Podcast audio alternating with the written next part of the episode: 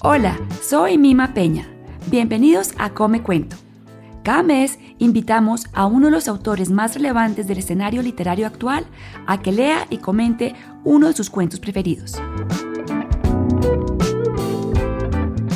Una de esas destacadas voces de la literatura contemporánea es la del escritor costarricense Carlos Fonseca Sánchez, quien hoy va a leer y comentar un cuento de Franz Kafka, uno de sus autores favoritos. Carlos Fonseca, escritor y académico, nació en Costa Rica y creció en Puerto Rico. Tiene un PhD en literatura latinoamericana de la Universidad de Princeton y ha sido seleccionado por el Hay Festival y por la revista Granta como uno de los mejores jóvenes narradores en español. Igualmente, la Enciclopedia Británica lo nombró como uno de los 20 autores más prometedores a nivel global. Su obra ha sido traducida a más de 11 idiomas. Actualmente, Carlos vive en Londres, en donde es profesor e investigador en el Centro de Estudios Latinoamericanos en la Universidad de Cambridge. Hoy tenemos el gusto enorme de que Carlos Fonseca lea el cuento titulado Ante la Ley, del escritor checo Franz Kafka, y que luego nos acompañe a comentarlo. Carlos, muy bienvenido a Come Cuento. Muchísimas gracias, Mima, un gusto estar acá.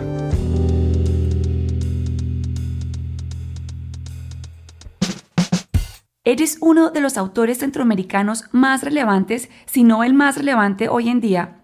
Ahora que estás viviendo en Londres, ¿sientes que escribir estando allí en Inglaterra es diferente de escribir estando en Puerto Rico o en Costa Rica? ¿Crees que el lugar te influye de alguna manera? Fíjate, sí, pero ya es que llevo tantos años acá que de alguna manera he hecho toda mi carrera como escritor en el extranjero. Yo a los 18 años me dieron una beca para estudiar, de hecho, matemáticas en Estados Unidos, en California. Y bueno, salí hacia allá con esa beca y me hice escritor, donde seguí leyendo la literatura latinoamericana y donde empecé a escribir en español, pero siempre en relación a ese, en ese medio en donde todo el mundo estaba hablando en inglés y ahora estoy, como bien dices, en Inglaterra. Entonces, siempre, de alguna manera, mi relación con la literatura y con el español siempre ha sido la relación de un migrante, de un extranjero. Italo Calvino tiene una gran frase en donde dice que el, lugar perfecto para el escritor es donde, donde sea más fácil para el escritor vivir como un extranjero. Entonces yo, yo me mantengo fiel a eso e intento pensar desde ahí y escribir desde ahí. Buenísimo. De todos los invitados que hemos tenido acá en Come Cuento, creo que ninguno empezó por las matemáticas. Esto creo que sí es algo muy extraordinario. Sí, es algo bastante inusual, aunque existen algunos casos. Creo que Martínez, un escritor argentino que es muy borgiano, tiene eso de que tenía un pasado como matemático. En el caso de Borges, también un autor que siempre está como muy interesado en las matemáticas. Sí, en los números. En la filosofía. Sí. Bueno, y para hoy propusiste leer un cuento de Franz Kafka. ¿Cómo y cuándo fue tu descubrimiento de Kafka? ¿Fue admiración a primera vista Sí, bueno, estoy tratando de pensar esta mañana en qué momento descubrí a Kafka y creo que tuvo que haber sido como a los 16, 17 años cuando estoy descubriendo a Borges, porque para mí Kafka se mantiene por lo menos en mi mente como un escritor muy cercano a Borges, sobre todo en esos textos más cortos que Borges escribe hacia el final de su vida y que son casi como una especie como de parábolas, eso lo saca muy de Kafka. y, y bueno, y también había sido traductor de Kafka en los años 30 y en los años 40. Entonces creo que fue el momento cuando descubrí a Borges que descubrí a Kafka y fue como un gran descubrimiento, pero también un descubrimiento como de un tipo raro, ¿verdad? De un escritor que era distinto al resto y que no, yo no comprendía muy bien y tampoco comprendo el día de hoy, pero creo que también la literatura se trata de, navegar el misterio y de aceptar que uno no puede entender todo en la vida. Claro, yo por lo menos pienso en Kafka y me llega como la imagen de este escritor brillante, pero un poco atormentado, pienso en la metamorfosis, en esa carta que él escribe a su padre tremenda, como escritos muy complejos de muchas profundidades. ¿A ti qué es lo que te atrae como de su estilo literario? Claro, la biografía de Kafka, como bien mencionas, es fascinante, pero me interesan muchísimo los textos y lo que le hace a, como a ciertos géneros literarios ciertas formas literarias, sobre todo en estos textos cortos, lo que le hace a la parábola, ¿verdad? Kafka venía de un, de un ambiente judío, este, checo muy, muy particular y, conocía muy bien la tradición judía, entonces de alguna manera toma esas formas este, casi como de, de moralejas asídicas del judaísmo y de alguna manera hace con ellas otra cosa, ¿verdad? Las envía para otra parte y, y eso es un poco lo que veremos en este cuento ante la ley, que tiene un mensaje, una moraleja, un sentido claro, pero que a la misma vez lo envía uno hacia todas partes, ¿verdad? Entonces uno nunca termina entendiendo exactamente qué quiere decir, pero eso es parte del juego. Claro. Como decías, Kafka, checo judío, escribía en alemán y además era abogado, que es una faceta que se nota mucho en este cuento o parábola, como dices tú, que vas a leer. Y en particular, ¿por qué te gusta este tanto? Sí, bueno, es, es, un cuento que es central, yo creo, en la obra de Kafka, porque no nada más es un, un, cuento por sí solo, sino que también es un relato que está incluido en una, tal vez la más grande novela de, que Kafka escribió, que se titula El proceso, ¿verdad? Entonces, de alguna manera ahí Kafka delinea muchísimo de los temas que van a ser como centrales dentro de su producción literaria, como lo son el, el, tema de la ley, el tema del poder, el tema de, del hombre muy chiquitito e incomprendido presentándose frente a unos poderes que de alguna manera lo atrapan sin él realmente comprender eh, eh, qué está pasando, ¿verdad? Que es precisamente la, la trama del proceso de este hombre, Joseph K., que se levanta declarado culpable con respecto a algo que no entiende exactamente qué es. Son textos que nos presentan con la sensación que debió haber sentido el propio Kafka como, como judío europeo en, dentro de un ambiente que se volvía cada vez más burocráticamente insoportable, que iba llevando hacia el fascismo. Claro. Yo no sabía, pero esta parábola o cuento ante la ley ha sido usada de muchas maneras artísticas. Martin Scorsese en la película Después de Hora presenta una escena que parodia este cuento también hay una composición musical para barítono y orquesta basada en este escrito, series de televisión y fue escrito en 1919. Increíble que haya generado tanto impacto hasta nuestra cultura de hoy en día. Claro, yo creo que eso es lo que hace este cuento tan grande, ¿verdad? El gran arte o la gran literatura es aquella que no, no se cierra dentro de sí misma, sino que se abre a muchísimas interpretaciones. Y yo creo que la obra de Kafka tiene esa capacidad. Yo creo que a veces también tendemos a leer a Kafka muy en una onda, un registro muy melancólico, muy depresivo. Pero yo creo que hay algo también en la obra de Kafka muy, muy juguetón. Y bueno, eso lo veremos acá en, ante la Ley, que es un texto que invita a la interpretación, pero también invita un poco a, también a reírse, a, a entender que Kafka no era solamente un tipo tan solemne, sino un tipo que también tenía un buen sentido del humor. Entonces, seguimos hablando después de la lectura. Aquí está Carlos Fonseca leyendo Ante la Ley de Franz Kafka. Ante la Ley de Franz Kafka, escrito en 1919. Ante las puertas de la ley hay un guardián. Un campesino llega hasta este guardián y le pide que le permita entrar en la ley, pero el guardián le dice que por ahora no se lo puede permitir. El hombre reflexiona y entonces pregunta si podría entrar después. Es posible, dice el guardián, pero no ahora. La puerta de entrada a la ley está abierta como siempre. El guardián se hace a un lado. El hombre se agacha para mirar hacia adentro. Cuando el guardián lo advierte, se ríe y dice, si tanto te atrae, intenta entrar a pesar de mi prohibición. Soy poderoso y soy solamente el último de los guardianes, pero ante la puerta de cada una de las sucesivas salas hay guardianes cada vez más poderosos. Yo mismo no puedo soportar la vista del tercer guardián. El campesino no había previsto semejantes dificultades. Pensaba que la ley debía ser siempre asequible para todos. Pero al contemplar ahora más detenidamente al guardián, enfundado en su abrigo de pieles, su enorme nariz respingada, su barba tártara, rala, larga y negra, opta por esperar hasta que se le otorgue el permiso para entrar. El guardián le da un banquito y le permite sentarse al lado de la puerta. Allí el hombre se queda sentado días y años. Se esfuerza de distintas maneras en conseguir que le dejen entrar y fatiga con sus súplicas al guardián.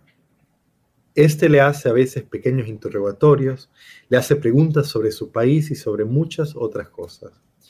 Pero son preguntas indiferentes como las que suelen hacer los grandes señores, y al final siempre le dice que todavía no le puede dejar entrar. El hombre, que ha venido bien pertrechado para el viaje, lo emplea todo, por más valioso que sea, en sus intentos de sobornar al guardián. Este acepta todo, es verdad, pero diciéndole siempre, lo acepto solamente para que no creas haber omitido ningún esfuerzo. Durante los muchos años que fueron pasando, el hombre estuvo mirando casi ininterrumpidamente al guardián. Se olvidó de los otros guardianes y este le parecía el único obstáculo para entrar en la ley. Maldice la mala suerte los primeros años en forma desconsiderada y voz alta. Después, a medida que va envejeciendo, solo emite unos leves murmullos cae en infantilismo y como con la atención que durante años ha dedicado al guardián ha llegado a distinguir hasta los piojos que tienen en su cuello de piel, también pide a los piojos que lo ayuden y persuadan al guardián. Finalmente empieza a perder la vista y no sabe si realmente se está poniendo más oscuro a su alrededor o es solamente que sus ojos le engañan. Pero ahora distingue claramente un resplandor que, inextinguible, sale por la puerta de la ley. Cercana ya a su muerte, reúne mentalmente todas las experiencias que ha recogido durante todo este tiempo en una pregunta que hasta ahora no había hecho al guardián. Le hace señas para que se acerque, ya que no puede enderezar más su cuerpo que se está paralizando. El guardián tiene que agacharse mucho ante él, ya que la diferencia de sus estaturas se ha pronunciado mucho en desmedro del hombre. ¿Qué más quieres saber todavía? pregunta el guardián. Eres insaciable. Todos tienden a la ley, dice el hombre. ¿Cómo es que durante tantos años nadie excepto yo ha podido que le dejen entrar? El guardián se da cuenta de que el fin del hombre está cerca y, para hacerse entender por esos oídos que ya casi no funcionan, se le acerca y le ruge. A nadie se le habría permitido el acceso por aquí, porque esta entrada estaba destinada exclusivamente para ti. Ahora voy y la cierro. Fin.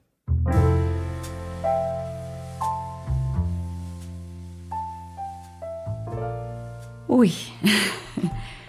Gracias, Carlos Fonseca, por la lectura de Ante la Ley. Empecemos por el título, Ante la Ley ¿Qué crees tú que significa esa ley odiosa y déspota de este cuento? Kafka se está refiriendo al sistema legal, a la burocracia, al gobierno, no sé.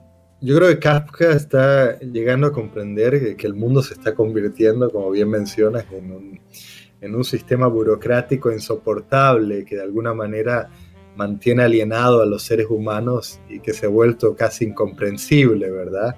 tanto el discurso legal como el discurso del poder. Kafka siempre está posicionándose en puertas, por ejemplo, en las novelas de Kafka lo que me fascina es que siempre hay puertas y siempre está esa sensación de que las puertas nos va a llevar a algo más, pero cuando abrimos la puerta siempre hay otra puerta, ¿verdad? Entonces es casi como un laberinto borgiano que nunca nos lleva directamente al, al centro, sino a más confusión.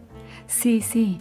Borgiano, y ahorita mientras hablabas de las puertas, no sé por qué pensé en el mago de Oz, porque detrás de todo ese gran montaje de puertas y guardias, adentro hay un bichito, una ley insignificante.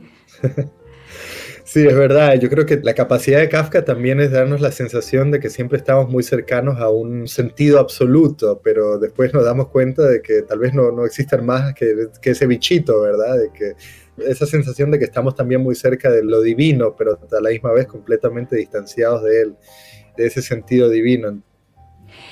El hombre del cuento es un campesino. ¿Será que esto es adrede de Kafka para mostrar cómo la ley es más rígida e inflexible con los menos favorecidos? Sí, fíjate, Mima, estaba pensando en, en eso. Acá hay una situación de poder, ¿verdad? Es un hombre poderoso frente a un pobre campesino. Entonces yo creo que también hay como un comentario social un poco escondido dentro de, dentro de un cuento que por otra parte me interesa muchísimo porque como muchos de los cuentos de Kafka mantiene como el encanto de los, de los cuentos infantiles, ¿verdad? Sí. Estaba yo leyendo la obra y decía, bueno, contrario a otros grandes escritores del siglo XX, como podrían ser Joyce o Virginia Woolf, los cuentos de Kafka siguen siendo como cuentos de niños de alguna manera y eso me interesa muchísimo. Sí, sí. El cuento no nos explica exactamente, pero ¿qué crees tú que es tan importante como para que este campesino se someta a semejante humillación, años ahí esperando para poder entrar? ¿Qué te imaginas que sea esa pretensión o esa queja que busca poner ante la ley?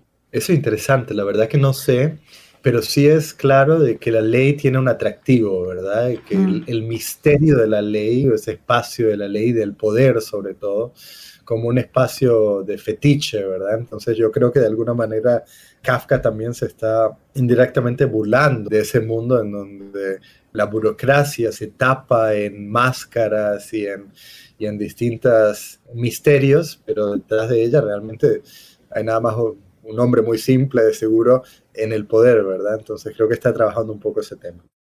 Precisamente ese guardián detestable con su barba, además lo amenaza con los otros guardias que hay más adentro que supuestamente son terribles. Sin embargo, el guardia realmente nunca le impide físicamente el paso. ¿Por qué crees que el campesino no se revela en algún momento y se pasa y se entra? Claro, sí, yo creo que los seres humanos a veces seguimos a ciegas la ley simplemente porque ha sido dicha, Sí, sin a veces parar a cuestionarnos exactamente qué lógica tendría mantener esa ley. Entonces yo creo que de alguna manera el cuento traza la historia de un hombre que toma como verdad la voz de este guardián simplemente porque es alguien poderoso y no se atreve a cuestionarlo. Y si lo hubiese cuestionado, se hubiese dado cuenta que esa ley no tenía ningún tipo de legitimidad.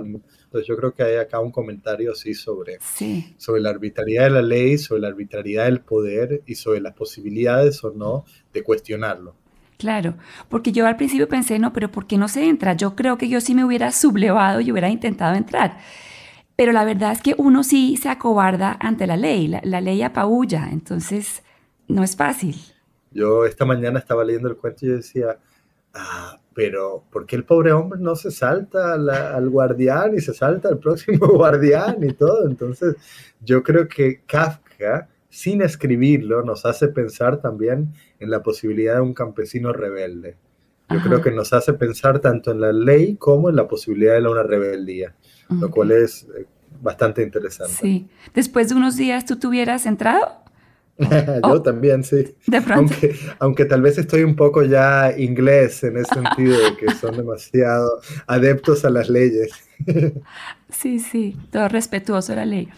Ese Claro. guardia detestable representa, como lo dijiste al principio, también la burocracia del Estado, donde los funcionarios públicos, en vez de ser servidores de los ciudadanos, se convierten en estos seres despreciables que tienen un poder increíble para someternos, someter a la gente y hacerlos esperar en una esquina ahí arrodillados. Horrible. Sí, claro, el Estado se ha convertido como una especie de maquinaria en donde los pobres burócratas no saben que juegan un rol en esa casi situación casi metafísica de, de hacerle perder el tiempo a todo el mundo. Sí. Entonces yo creo que el guardián de Kafka es de alguna manera un claro representante de esa situación.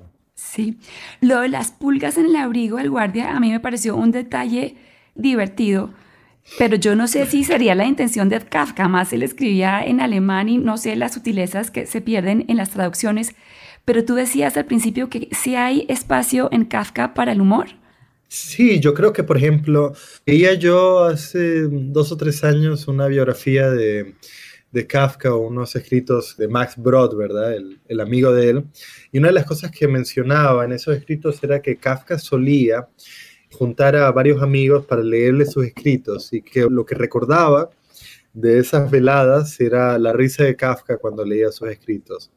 Lo cual siempre me fue una imagen que me llamó muchísimo la atención Sí. porque iba en contra de esa imagen muy solemne y angustiada que tenemos del, del Sí. pobre Kafka, que por otra parte sí es verdad que, que se la sufrió, sobre todo en relación a su padre, pero la risa de Kafka fue algo que me quedó como muy presente y, y que al día de hoy, siempre que leo estos relatos de Kafka, los leo sí con, con seriedad y con solemnidad, pero también entendiendo que el humor puede ser otra forma de, de la seriedad, ¿verdad?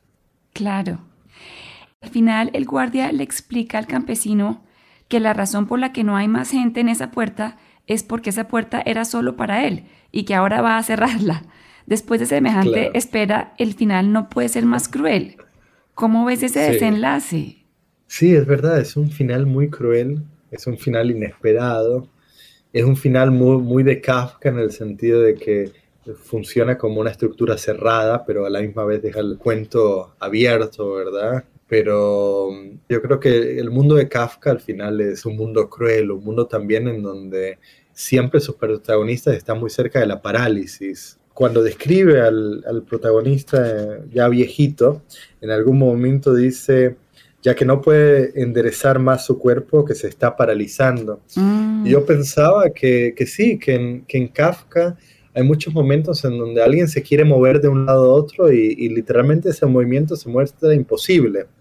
Él tiene, por ejemplo, otros cuentos en donde intenta alguien llegar de un pueblo a otro, pero se da cuenta de que para llegar a ese pueblo a otro tiene que llegar primero a este lugar y después a este lugar a mitad de camino y al final nunca, nunca demuestra que nunca llega a nada, ¿verdad? Este, y eso me hace pensar de que, de que en Kafka esa noción de, de, la, de, la, imposibilidad del movimiento, de la imposibilidad de la acción, está muy cercana a un filósofo griego que sería Zeno, Zenón de Lea, que siempre argumentaba que realmente el movimiento era imposible, porque si íbamos a dirigirnos a un punto teníamos que llegar al punto medio, pero antes de llegar a ese punto medio teníamos que llegar a la mitad de la mitad y al final nunca acabamos de movernos.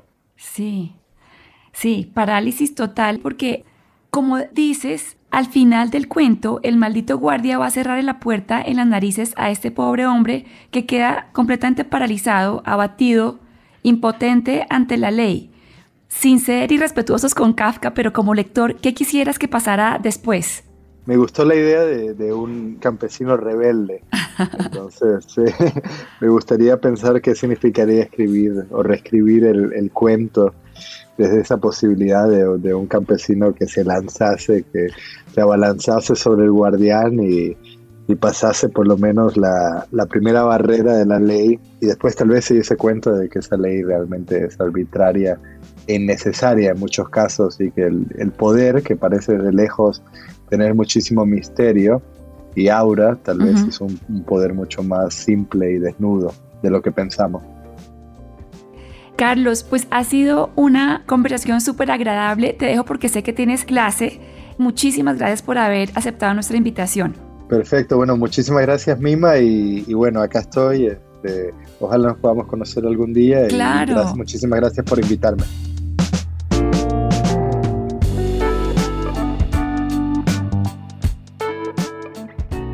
El cuento ante la ley fue publicado por primera vez en 1915 en la edición de Año Nuevo del semanario judío independiente Selbstwert. Luego, ante la ley fue incluido como un capítulo dentro de la novela El proceso, la cual fue publicada en 1925, un año después de la muerte de Kafka. Gracias por oírnos y gracias a Giancarlo Vega por la edición y musicalización de este podcast. Si les gustó este episodio, los invito a que nos sigan en Spotify, Google Podcast, Apple Podcast o su plataforma favorita y en la cuenta de Instagram Come Cuento Podcast. Hasta luego.